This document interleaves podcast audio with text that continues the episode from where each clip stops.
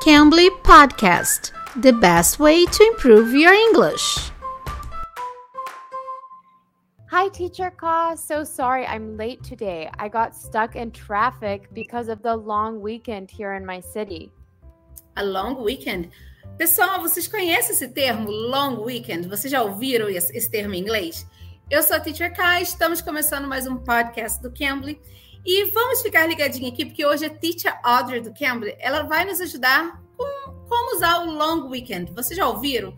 O que, que é isso? É uma semana longa? Como é isso? Teacher Audrey, can you help us with the meaning of long weekend? Because you said it's a long weekend there. So, what does that mean? Yes, absolutely. It's when we have a day off of work or from school that almost everyone gets off from work or gets out of school, but it's very close to the weekend. It's either on a Thursday or a Friday. And as a result, you get three, four, maybe even five days off of work. So we call it a long weekend. Oh, people love long weekend, don't they? oh, they absolutely do. It's a great time to relax and just do what you feel like doing. It's a good time to to travel too, right? Sometimes, sometimes it's good to make a short trip, but it really depends on the distance because it is still a weekend.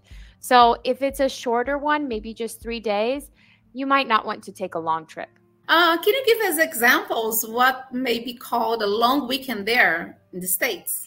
Yes. So a couple of very popular ones are Memorial Day weekend because you're celebrating Memorial Day and you get vacation maybe on a Monday, but you also have Saturday and Sunday. So it's all connected. You get three days off.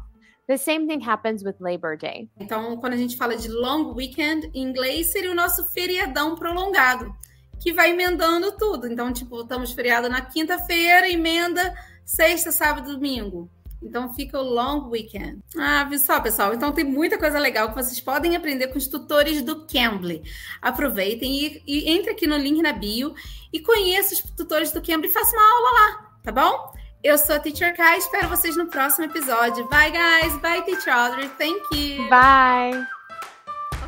Okay. You can. You can be.